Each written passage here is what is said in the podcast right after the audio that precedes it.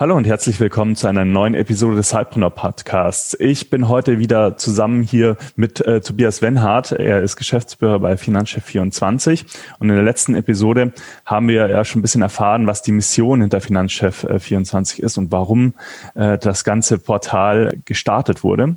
Und heute wollen wir natürlich auch mal drüber sprechen, wie funktioniert äh, Finanzchef 24 eigentlich und welche Vorteile bietet es. Ja, Tobias, äh, herzlich willkommen zurück. Möchtest du uns da mal einen kleinen Einblick zugeben? Ja klar, hallo nochmal an der Stelle. Freut mich, dass ich wieder dabei sein darf. Natürlich gebe ich einen kleinen Einblick in die Welt von Finanzchef 24, wie die Gewerbeversicherung funktioniert. Vielleicht noch ein paar Stichworte nochmal vorab.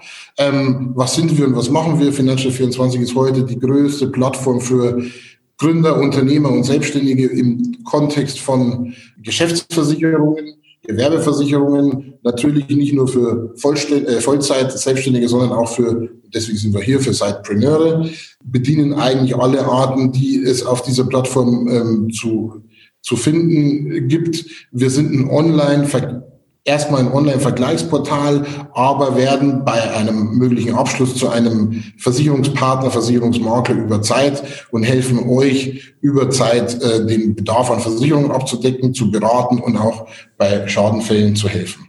Wir sind kostenlos und wir sind unabhängig. Wir haben mehr als 40 Versicherer auf unserer Plattform, die, die wir entsprechend deren Angebotsabgabe äh, anzeigen können und wo man auch durchaus abschließen kann. Und ja, last but not least, bevor ich sage, wie es geht, ähm, bei Ecomi sehr, sehr hohe Kundenzufriedenheit, 4,9 von 5 Sternen. Also die 40.000, die schon da waren und aktiv Kunde sind, die, glaube ich, sind auch sehr, sehr glücklich mit uns. Wie funktioniert es aber? Ist im Endeffekt super simpel. Also wir haben uns zum Ziel gesetzt, in fünf Minuten zur bestmöglichen Versicherung zu kommen. Das Ganze online, auf Wunsch, aber auch, wenn man Fragen hat, mit einer telefonischen Unterstützung von einem unserer spezialisierten Berater.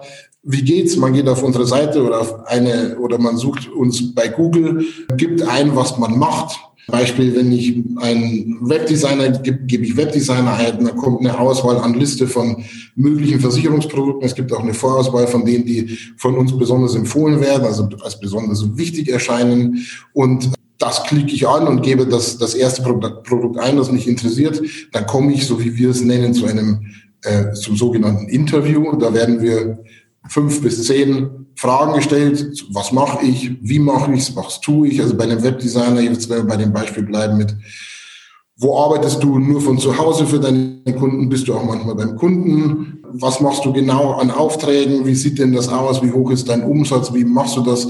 Das sind alles notwendige Informationen, die wir sammeln, um euch im Anschluss dann die bestmöglichen Produkte anzeigen zu können. Da geben wir eine, dann wiederum eine Auswahl all der Versicherer, die jetzt für diese Berufsgruppe freigeschaltet sind und mit unterschiedlichen Kombinationen. Also wenn ich zum Beispiel einen höheren Selbstbehalt möchte, also im Schaden selber was tragen möchte und dafür die Versicherung billiger werden soll, kann ich das eintragen. Genauso wie in, ähm, die Höhe der Versicherungssumme, die eben passend für mein Business ist. Und wenn ich das eingegeben habe, das sind maximal zehn Fragen erscheint, wir nennen das der Vergleich, also die unterschiedlichen Produkte, die werden bewertet natürlich nach Preis auf der einen Seite, auf der anderen Seite aber auch nach einer Leistung. Bei uns sieht man dann eine Anzeige, was, welcher, auf Basis der Eingaben, die du gemacht hast, welche Versicherer bietet dir das beste Leistungspaket, welche Versicherung bietet dir den günstigsten Preis und welche Versicherung bietet dir in Kombination dessen, also das beste Preis-Leistungspaket. Wie geht es dann weiter, wenn ich mich für eins der Angebote entscheide? Dann komme ich in, in wir nennen das Checkout-Prozess, da wird dir kostenlos entweder ein Angebot zugesandt per E-Mail oder man kann auch gerne direkt online abschließen oder, wie es eingangs schon erwähnte, auch nochmal mit einem Berater telefonieren, wenn ich Rückfragen habe, wenn ich einen spezifischen Need habe, wenn ich mich nicht hundertprozentig mit meiner Tätigkeit wiederfinde. Und so versuchen wir für den Kunden den für ihn idealen Weg zu finden, wie er schnell, einfach, unkompliziert, aber trotzdem mit einer guten Auswahl und mit einer sehr guten Beratung seinen Need an Risikoabsicherung mit uns decken kann. Unser Anliegen ist, einfach und transparent zu sein. Also wir schreiben genau drauf, was es kostet. Wir schreiben auch genau drauf, was die Leistungen sind. Wenn man sich dafür interessiert, kann man da sehr, sehr tief einsteigen und wirklich einzelne Leistungselemente vergleichen. Von daher seht ihr, dass es uns wirklich ein Anliegen ist, nicht nur irgendwo einen Preis vergleichen, ein Lied zu verkaufen, sondern wirklich dem Kunden eine für ihn und der Zielgruppe, in der er sein Business macht, passendes Angebot zu machen, so dass er bei uns gerne abschließt und aber auch gerne bei uns bleibt. Genau, und äh, den Vergleich, den habe ich selbst auch schon mal durchgetestet.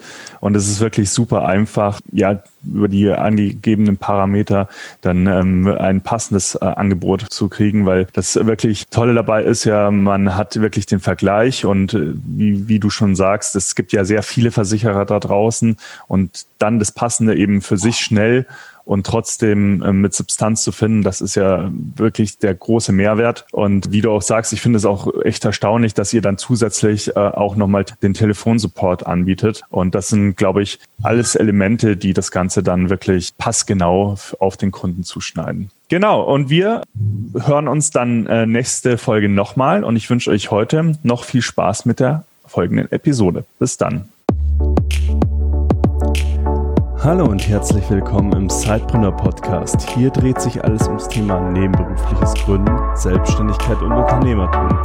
Dein Host für die heutige Folge ist Peter Lutsch. Und jetzt ganz viel Spaß mit der folgenden Episode.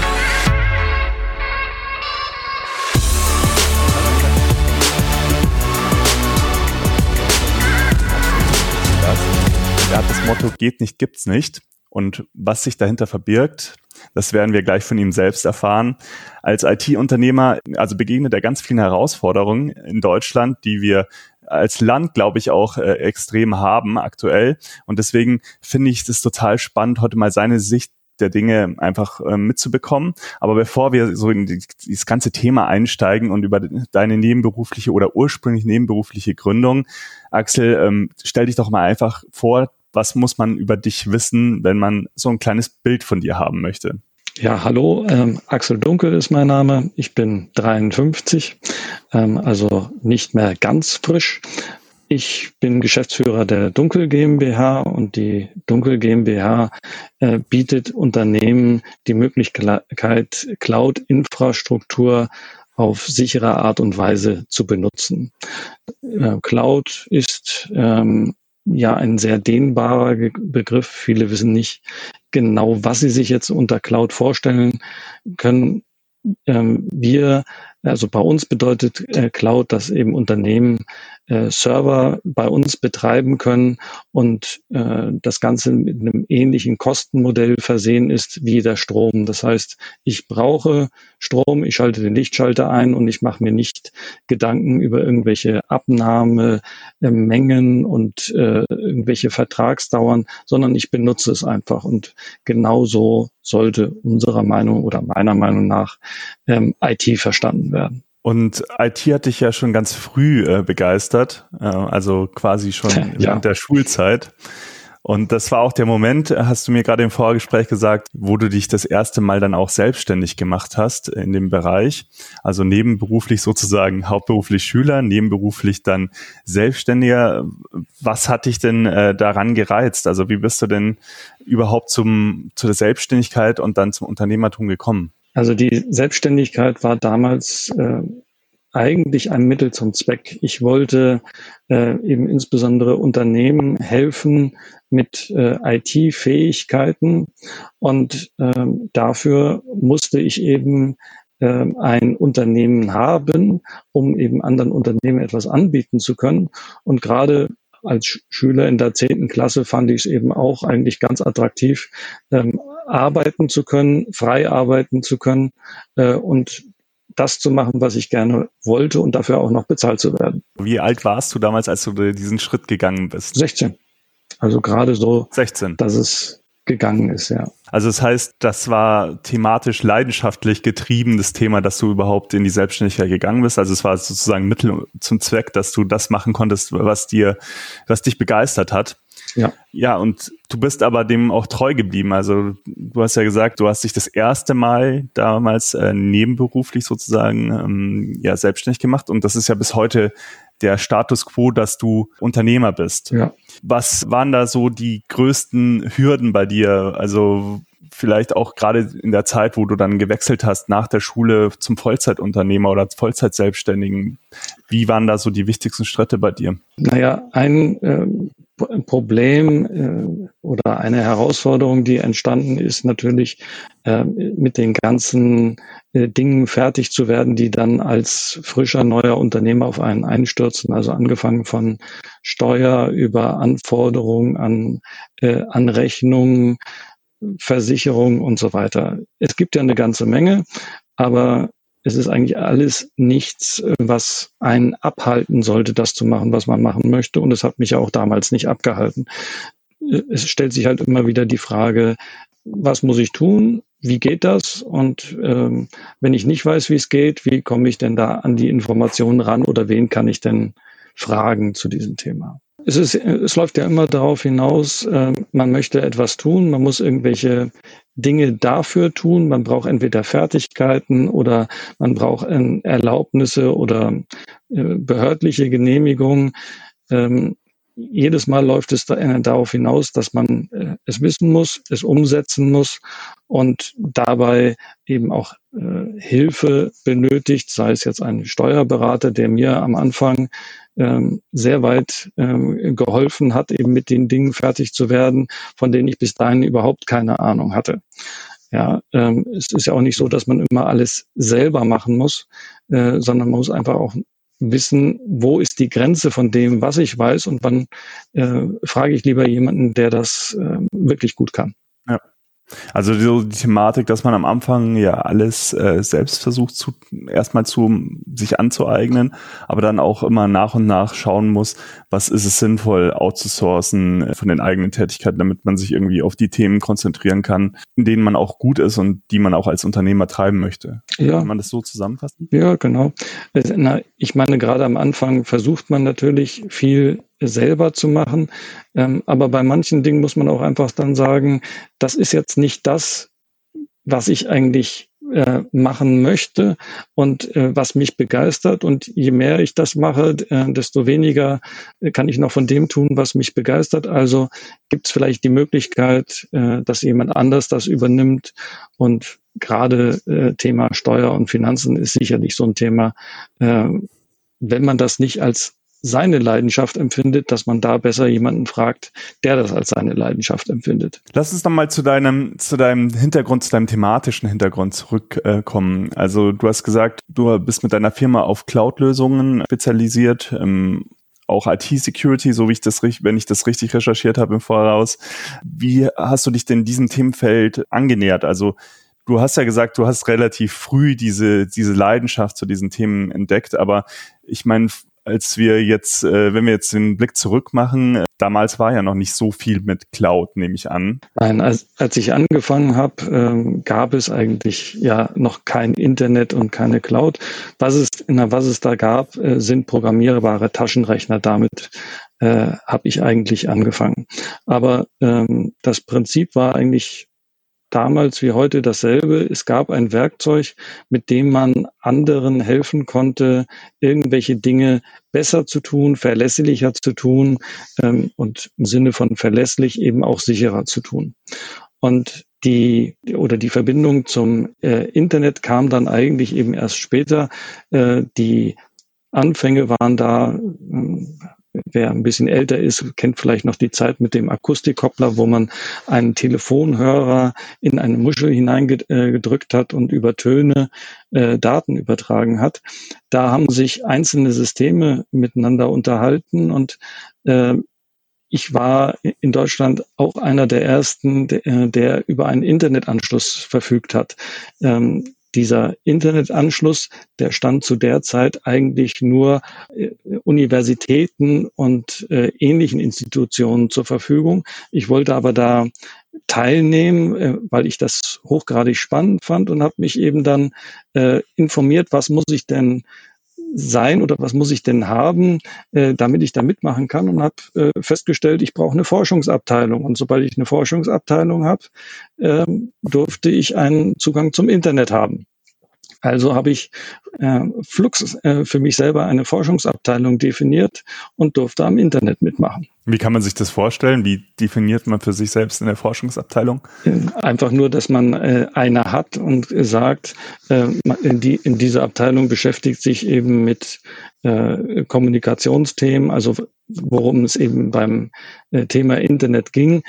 Das war damals äh, völlig ausreichend, weil eigentlich auch niemand ein Interesse hatte, jemand vom Internet abzuhalten. Und später war es ja dann äh, auch so, dass das Internet für jeden geöffnet wurde. Ähm, aber das war äh, zu der Zeit gab es eben noch diese Einschränkung, dass man irgendwie etwas mit Forschung zu tun haben musste. Und ja, Forschung habe ich zu der Zeit ja tatsächlich mehr als genug getrieben. Ja, es ist total spannend von dir zu hören, äh, wie man dann schon äh, ja so früh dieses Interesse entwickelt. Also ich kann mich wenn ich mich jetzt zurückerinnere, also bei mir war das dann schon dann deutlich später, wo ich damit äh, in Kontakt gekommen bin. Bei mir war es zwar auch noch irgendwie so ein Rechner, ein Computer mit gelb-schwarz-Monitor und Diskettenlaufwerk und dann kam relativ schnell aber auch das 56K Modem, wo man sich einwählen konnte ins Internet. Mhm. Aber das ist, also wir reden ja noch von gar keiner so langen Zeitspanne, wenn man sich das jetzt mal in Jahren überlegt, was für eine rasante Entwicklung das gemacht hat. Wie hast du dann den, diesen Weg zu deinem heutigen Thema dann gef gefunden? Also wann kann man davon sprechen, dass äh, das Thema Cloud zum Beispiel dann äh, so dich gefunden hat oder du es gefunden hast, das Thema? Und warum hat sich das besonders gereizt? Okay, der, der Weg zum Thema Cloud ist, also gerade zu dem Begriff, weil so alt ist er ja noch nicht, ist ein bisschen länger. Aber äh, im Prinzip äh, war es äh, am Anfang ging es um Kommunikation. Ähm, da äh, kam dann am Anfang auch der Webbrowser äh, noch in Textform auf. Ähm, und es gab aber schon sehr viele interessante äh, Diskussionsgruppen von Leuten, die sich zu einem Thema in irgendeiner Form äh, ausgetauscht haben. Und das waren die, äh, die interessanten äh, Punkte an diesem Usenet und Internetanschluss. Und äh, als dann die Unternehmen angefangen haben äh, zu sagen, oh, das ist doch auch was Interessantes, ähm, war ich eben daran interessiert, äh, Unternehmen dabei zu helfen und äh, den aus dieser Zeit äh, stammt eben eigentlich auch das Wissen über die Internettechnik, weil auch wenn das ja jetzt schon über 30 Jahre her ist, äh, hat sich die äh, Netzwerktechnik, also die Art und Weise, wie die einzelnen Komponenten miteinander sprechen, gar nicht großartig weiterentwickelt. Sie ist nur wesentlich schneller geworden. Aber die Probleme, die es damals gab, die gibt sicherheitstechnisch immer noch, nur dass es immer noch hilft, wenn man weiß, woher denn bestimmte Anforderungen eigentlich kamen. Und äh, wenn äh, früher Leute äh, oder Unternehmen sich dann den Anschluss äh, ans Internet gesucht haben. Wählverbindung über ISDN war, damals auch dann ein, spannendes Thema. Da gab es überhaupt keine Sicherheitsmechanismen. Es gab ähm, so den Bedarf, sich selber gegenüber dem Zugriff von außen abzuschossen, äh, schotten. Das war noch nicht das große Thema. Ich habe aber gesehen, es muss, da muss irgendetwas dazwischen, weil es kann ja nicht angehen, dass jeder von überall auf der Welt äh, auf meine Systeme zugreift. Am Anfang gab es noch nicht das, was heute Firewalls genannt wird. Ähm, also habe ich welche gebaut. Und mhm. ähm, als dann die äh, ersten gescheiten, vernünftigen Systeme äh, von Herstellern angeboten wurden, ähm, habe ich die nachdem ich sie quasi äh, mir angeschaut hatte und gesagt habe, oh ja, das ist was Gescheites, äh, die genommen und habe äh, dann Unternehmen empfohlen, hier, das kannst du benutzen, äh, das ist was Gescheites und ich helfe dir auch dabei, ähm, das einzurichten und das Ganze zu betreiben. Und so, so ging es äh, dann weiter. Wir haben äh, dann früh auch Wahlprojekte gemacht, wo es äh, um Webserver in damals schon riesigen Dimensionen äh, ge äh, gegangen ist. Aber es gab keine Lastverteiler. Also äh, als es noch keinen Lastverteiler gab, haben wir dann eben Lastverteiler gebaut. Und bis es dann eben Produkte gab, die man eben ähm, dann auch richtig mit äh, einem äh, nicht einer selbstgemachten Lösung, sondern wirklich als von der Stange ähm, für diese Sachen benutzen konnte. Und der nächste Schritt dann ist eben gewesen, ähm, dass man bestimmte Techno äh, Technologien besser äh, für Kunden nutzbar machen konnte, wenn wir sie äh, betrieben haben und der Kunde sie nur genutzt hat. Früher hieß das mal Managed Service, inzwischen heißt es äh, eben Cloud und Cloud impliziert für mich vor allen Dingen eben den Aspekt ähm, bezahlen nach Nutzen, also nicht ähm, investieren, über einen längeren Zeitraum sich zu überlegen, was brauche ich denn nächstes Jahr, wie groß muss ich dieses Ding machen, damit es auch noch in drei Jahren äh, für mich ausreicht, sondern das alles äh, äh nicht zu haben und einfach sagen zu können, wenn ich es, äh, es benutzen möchte, bezahle ich auch dafür. Wenn ich es nicht benutze, dann möchte ich eigentlich auch nicht dafür bezahlen. Und die, die Anfang, dass wir jetzt Webhosting angeboten haben, eben auch auf ähm, am Anfang monatsweise oder später dann eben stundenweise. Ähm, das ist auch aus diesem Gedanken heraus entstanden, noch bevor es eigentlich Cloud ähm, genannt wurde. Und irgendwann war es dann tatsächlich so weit, äh, dass äh, der Begriff Cloud entstanden ist. Und äh, seitdem sind wir eben ein Cloud-Anbieter. Wenn du jetzt nochmal zurückschaust, wechseln jetzt ein bisschen wieder in diese unternehmerische Sichtweise, selbstständigen Sichtweise. Ich kann mir vorstellen, dass äh, das thematisch schon schwer war, irgendwie Kunden dafür zu gewinnen, ähm, gerade in den Anfangsjahren sich überhaupt damit zu beschäftigen. Ähm, und zum anderen war sicherlich äh, ja auch äh, das nicht ganz einfach, wenn man noch so jung war und äh, an Kunden herangetreten ist. Wie hast du es damals wahrgenommen? Also wie hast du da so die ersten Kunden nebenbei sozusagen gefunden und ähm, wie konntest du die damals von dir überzeugen? Also es war in der Tat äh, keine ganz einfache Sache. Ähm, es stand eigentlich immer so, dass ähm, das Alter äh, im Vordergrund nach dem Motto, so ein, äh, ein junger Spund, äh, das kann doch gar nichts sein. Und äh, da ist es natürlich ein Vorteil, wenn man Zeit hat äh, und einfach die Mund, äh, Mund-zu-Mund-Propaganda wirken lassen kann. Also wenn man nicht äh, irgendwie dem Zwang unterliegt, dass es äh, der Vertrieb jetzt besonders schnell anlaufen muss, weil dann muss ich eben äh, besonders aktiv werden, um Leute von äh, meinen Leistungen zu überzeugen, die vielleicht noch gar nicht so weit sind äh, und gar nicht das Interesse dran haben.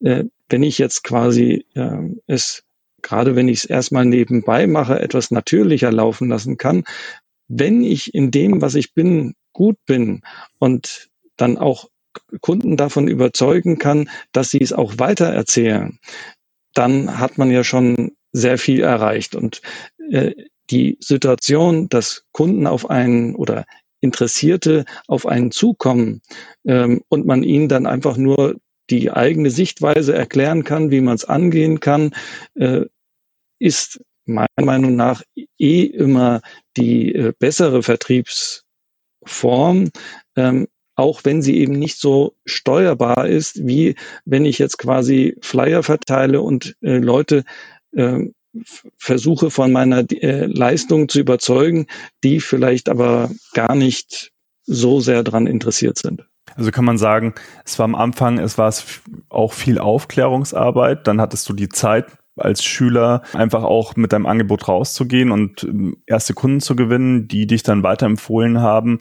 Und mit der Zeit ist das Ganze dann ins Laufen gekommen, sozusagen.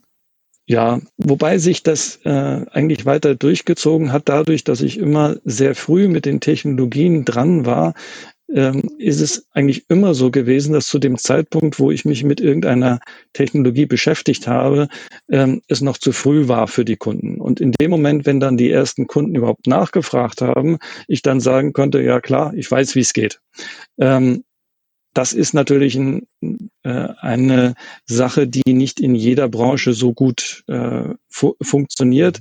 Aber wenn man also quasi etwas hat, ähm, wo man einen aktuellen Bedarf schon decken kann, aber sich ähm, die, aber genug Freiraum einräumt, um das, was jetzt da ist, eigentlich schon weiterzuentwickeln über das hinaus, was die Kunden gerade jetzt haben wollen, legt man eben ja einen sehr meiner Meinung nach sinnvollen Grundstein äh, für die Zukunft. Weil wenn ich immer nur darauf reagiere, was äh, Kunden jetzt an Wünschen an mich herantragen, bin ich eigentlich immer zu spät. Also das heißt schon äh, den Markt zumindest erahnen und sich mit äh, neuen Entwicklungen beschäftigen, ja. um dann da zu sein, wenn das äh, eintritt, der Fall, dass sie dann nachgefragt werden. Ja. Du hast ja, da schließt sich vielleicht so ein bisschen der Bogen ähm, zu dem Zitat von dir, geht nicht, gibt's nicht, zu deinem Motto. Ähm, zumindestens wurde das äh, so ein bisschen aufgegriffen und du hast ja gesagt, ihr habt eigentlich immer diese Pionierlösungen gebaut, auch bevor sie dann massentauglich geworden sind oder ein Massenangebot da war. Mhm. Und Jetzt äh, hat es ja so ein bisschen auch größere Wellen geschlagen. Warst du letztens auch mit einem Beitrag im TV bei Galileo zu sehen, wo du wieder dieses Thema angegriffen hast, also dieses Motto aufgegriffen hast. Und da ist ein neues Leidenschaftsthema so draus entstanden, der Cloud-Transporter. Und dieser Beitrag hatte das ja ein bisschen so lustigerweise aufgegriffen, hat gesagt, ja, da ist ein riesen USB-Stick auf Rädern der ähm, umherfährt und äh, Daten zwischenspeichert. Aber vielleicht kannst du das noch viel besser erklären. Also ich fand es sehr amüsant, diesen Beitrag, äh, weil es auch so äh, dargestellt wurde, gibt es das so überhaupt? Ist das überhaupt möglich oder ist das alles nur Fake? Ähm, vielleicht kannst du uns da nochmal ein bisschen zu diesem Leidenschaftsprojekt von dir abholen. Was verbirgt sich hinter dem Cloud-Transporter? An dieser Stelle begrüße ich awork.io als neuen Werbepartner im Podcast. Du hast dir vorgenommen, dass 2021 dein Jahr wird, in dem du entweder in die Selbstständigkeit startest oder ja, deine Selbstständigkeit auf ein neues Niveau heben möchtest, dann brauchst du einen smarten Partner an deiner Seite, auf den du dich verlassen kannst. Ich möchte dir deswegen heute A-Work vorstellen. A-Work ist ein intuitives Projektmanagement-Tool für Teams jeder Größe. Du kannst dir damit strukturierte Pläne erstellen, für dein Zeitbusiness, zum Beispiel in praktischen Listen, in Kanban-Boards oder auch in einer intuitiven Timeline. Als erste DSGVO-konforme Alternative aus Deutschland vertrauen auch wir auf A-Work. Wir nutzen es im Team, um unsere Arbeitsprozesse einfach zu strukturieren, Aufgaben, Tasks zu verteilen und so effektiver zusammenzuarbeiten. Wenn du dir A-Work jetzt mal genauer anschauen willst, dann habe ich eine gute Nachricht für dich. Es ist 14 Tage komplett kostenlos, also du kannst das Ganze testen und hast kein Risiko einfach awork.io in deinen Browser eingeben und noch heute durchstarten. Awork schreibt man A W O R K.io, aber ich packe euch den Link auch in den Show Notes. Und jetzt viel Spaß mit der Episode. Ja, es hat mich allerdings auch überrascht, dass wir dann plötzlich auf der Titelseite der Süddeutschen waren und dass dann das so ein Echo gefunden hat. Ähm, der Cloud-Transporter ist eigentlich aus einer Notwendigkeit entstanden, ähm, wo äh, ich etwas gesucht habe, was es nicht, nicht gab. Und zwar äh, kann man sich ja vorstellen, wenn ich ein Rechenzentrum umziehe, habe ich im Prinzip immer das Problem, dass ich äh, Systeme herunterfahre, dann an den neuen Ort bringe und wieder einschalte und ich da in der Zwischenzeit die äh, Systeme nicht zur Verfügung stehen.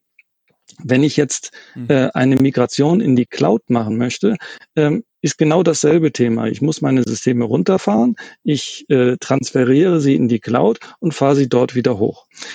Wenn jetzt aber ähm, die Daten zu groß sind für, na, für die äh, Internetverbindung oder eben, was leider in Deutschland eben auch immer wieder der Fall ist, die äh, Datenverbindungen einfach so schlecht sind, dass ich noch nicht mal äh, so kleinere bis normalere Datenmengen transportieren kann, ähm, dann ist die Frage, können diese Unternehmen jetzt Cloud einfach nicht nutzen, weil die Leitungen zu schlecht sind? Oder äh, gibt es vielleicht doch eine Möglichkeit, äh, das zu realisieren? Und die, der, auch wenn dieser Ausspruch äh, geht nicht, gibt's nicht, das sicherlich ein bisschen überspitzt äh, darstellt, ist das aber, glaube ich, in den meisten Fällen doch wahr, weil ähm, wenn etwas gerade schwierig ist, dass es nicht geht, ist eigentlich fast nie der Fall, sondern es ist eigentlich immer, dass ich mir überlegen muss, wie viel Aufwand muss ich denn treiben oder was muss ich machen, damit es geht.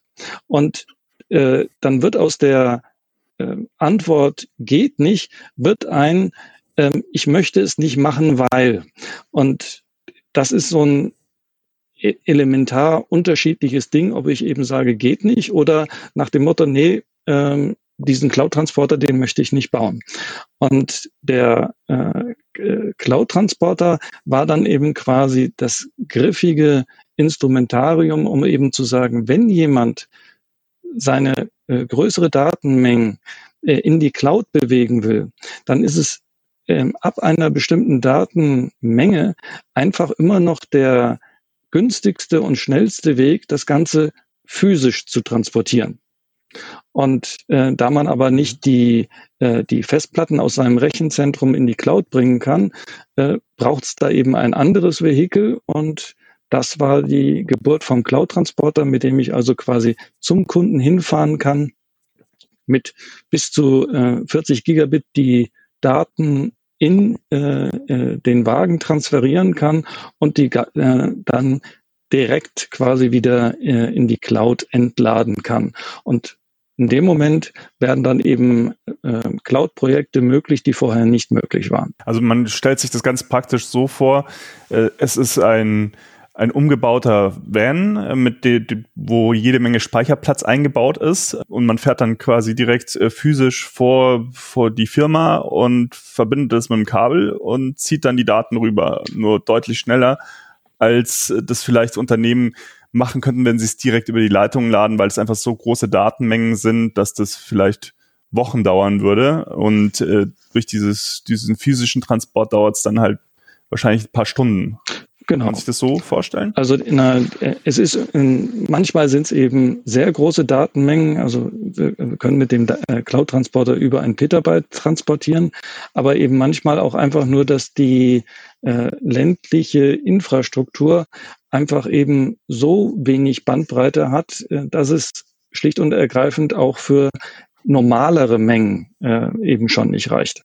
Und äh, dann äh, ist der äh, Cloud-Transporter quasi vor Ort, äh, kann dann auch im Laufe von ein, zwei Tagen, deswegen ist der quasi so ausgebaut wie ein Wohnmobil, kann man sich das Ganze vorstellen.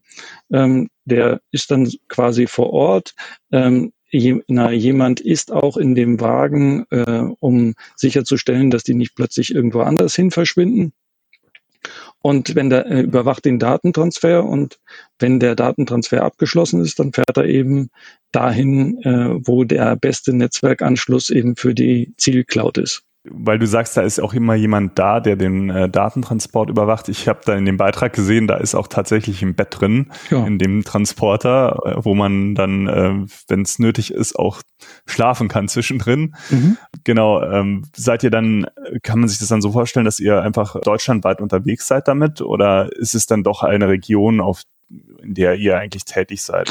Das ist einfach ähm, projektspezifisch und jetzt gerade zu äh, Corona-Zeiten ist das auch gleichzeitig mein mobiles Büro, ähm, weil er eben nun mal eben alles an IT-Ausstattung hat, was man irgendwie gebrauchen könnte.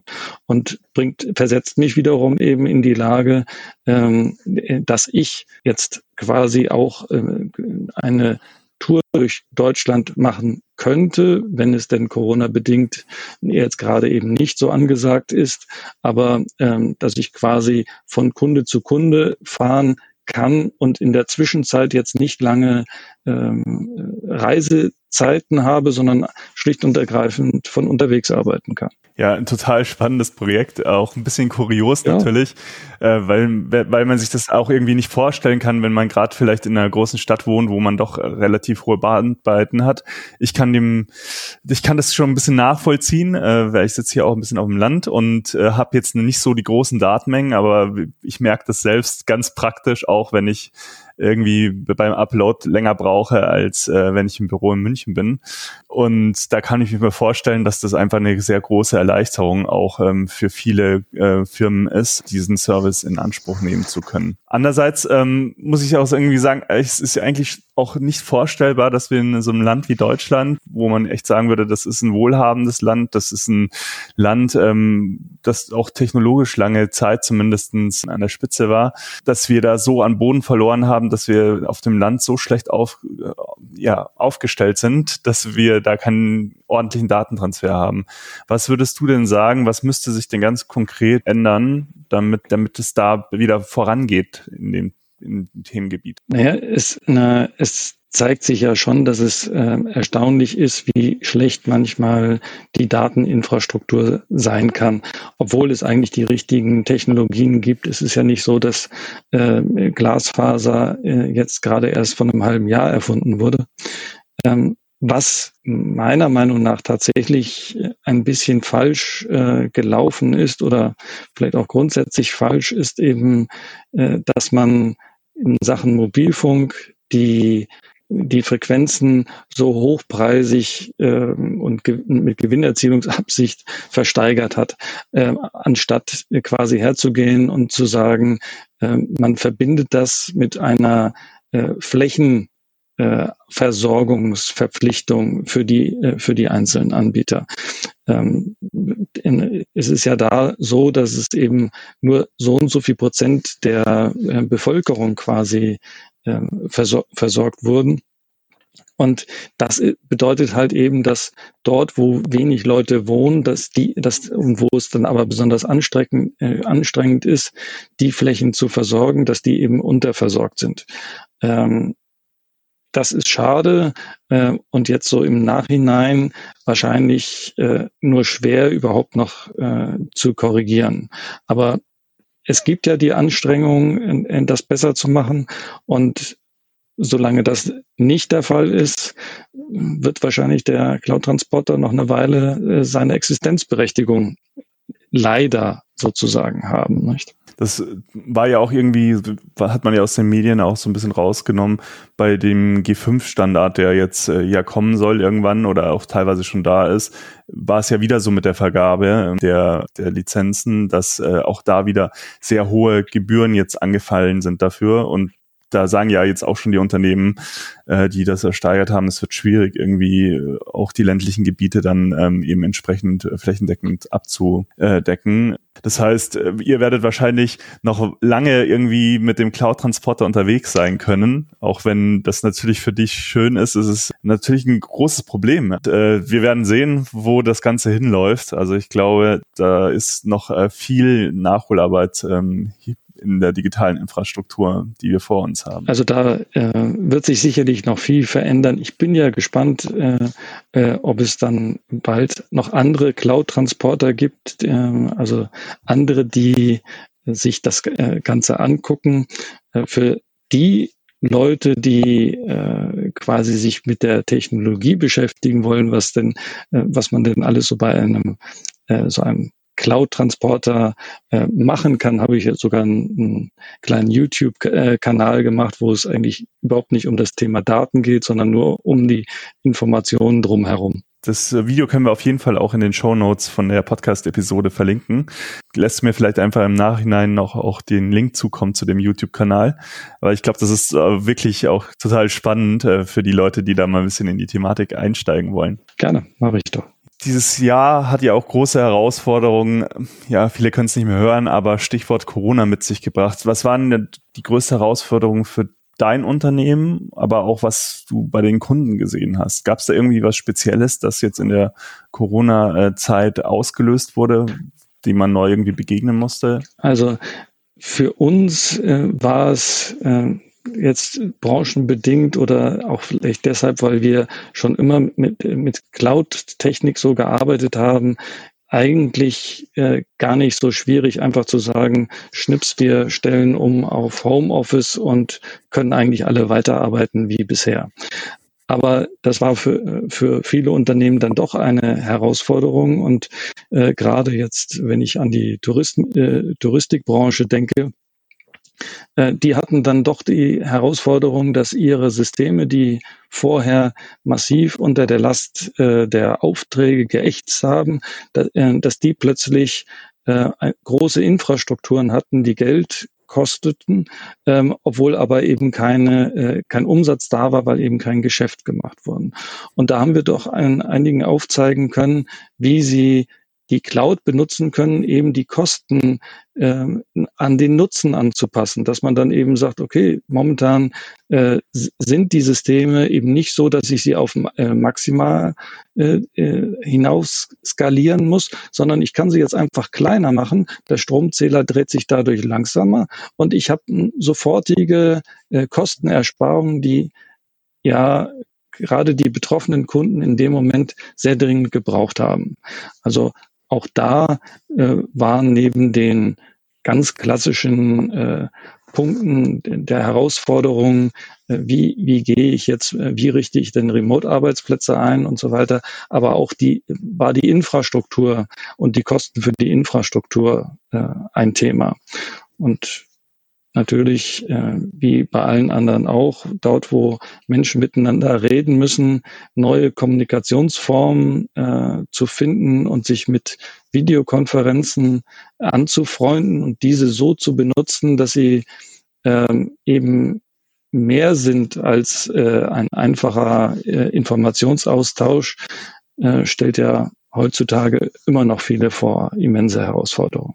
Das heißt, es war weniger für euch als Firma ein Problem, sondern eher, dass ihr mehr zu tun hattet auch, weil doch die äh, Kunden auch vor erheblichen Herausforderungen jetzt gestanden sind ähm, und ihr da gut im Einsatz wart. Ja, wir konnten in vielen Fällen eben dann eher Teil der Lösung sein und äh, äh, hatten eigentlich nicht so sehr viel mit uns selber zu tun, einfach deshalb, äh, weil wir von vornherein die, die den Grundaufbau hatten, der es eben ermöglicht, äh, dass man Homeoffice machen kann, dass man ortsunabhängig arbeiten kann und eben nicht auf diese Nähe angewiesen ist, dass man äh, in einem Büro äh, sein muss, um eben miteinander äh, etwas äh, erarbeiten zu können.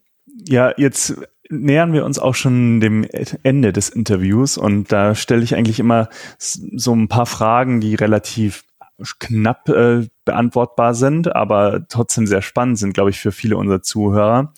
Und zwar meine erste Frage an dich wäre, aus heutiger Sicht, wenn wir haben relativ viele auch Schüler und Studenten, die nebenbei ähm, gründen wollen, was wäre so dein Tipp, dein einer Tipp an einen angehenden Unternehmer, der jetzt mit den Gedanken spielt oder gerade gestartet ist? Was wäre dein Tipp für ihn ähm, auf seinem Weg zum Unternehmer oder Selbstständigen? Sich niemals von der äh, Aussage, ah, das funktioniert auf gar keinen Fall, das geht gar nicht, äh, verschrecken zu lassen, sondern immer die Frage äh, zu stellen, warum nicht?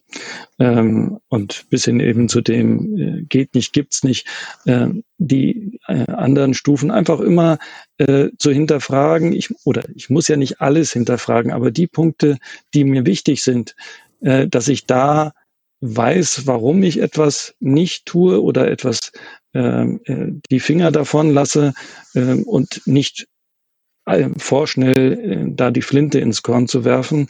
Es bedeutet an vielen Stellen eben tatsächlich Arbeit und man kriegt es mit zwei Fingerschnippen dann unter Umständen nicht hin.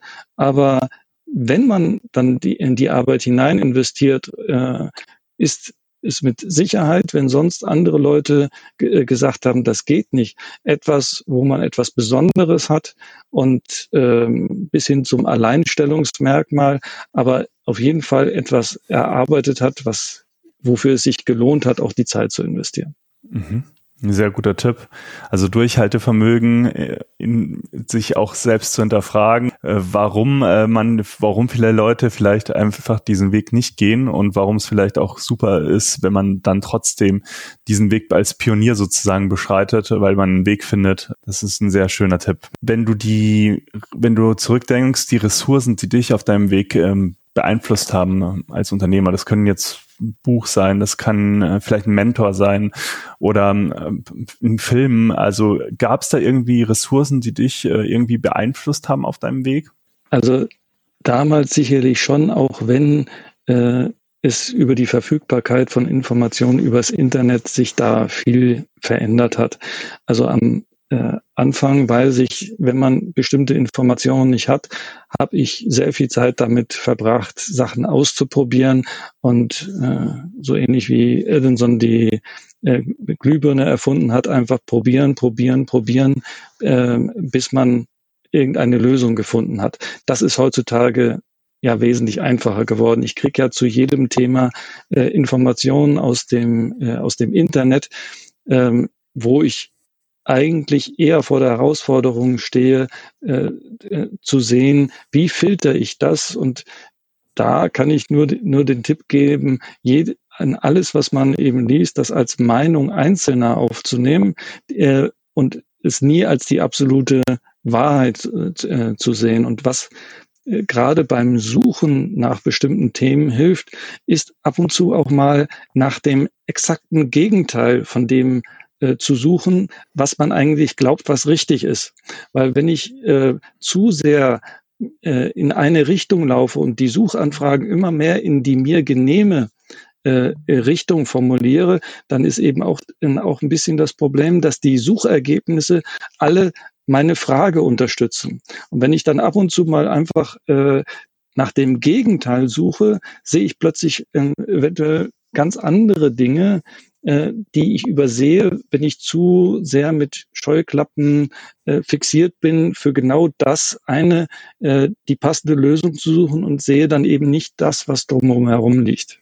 Und wenn man jetzt im Nachhinein, man hat diesen Podcast gehört, man merkt so richtig, wie du auch für dieses Thema einfach mal machen, ähm, Lösungen finden stehst, wenn man sich mit dir austauschen möchte oder ja auch mehr zu deiner Firma erfahren möchte, wo kann man das am besten? Gibt es irgendwie Social Media Kanäle, die vielleicht äh, von dir bevorzugt werden zum persönlichen Austausch oder wie lautet denn die Webseite? Also äh, die Webseite von uns ist einfach www.dunkel.de. Ähm, und äh, äh, man äh, findet mich sicherlich über die äh, über die Kontaktmöglichkeiten auf der Webseite äh, bis hin äh, über die, de, äh, den YouTube-Kanal. Darüber kann man mich auch ansprechen. Perfekt. Dann packen wir natürlich die ganzen URLs auch nochmal in die Show Notes dazu. Und ich freue mich auf das Feedback von euch da draußen zu dieser tollen Episode. Es hat mir sehr viel Spaß gemacht, Axel. Und ja, in dem Sinne, bis zum nächsten Mal. Herzlichen Dank. Bis dann.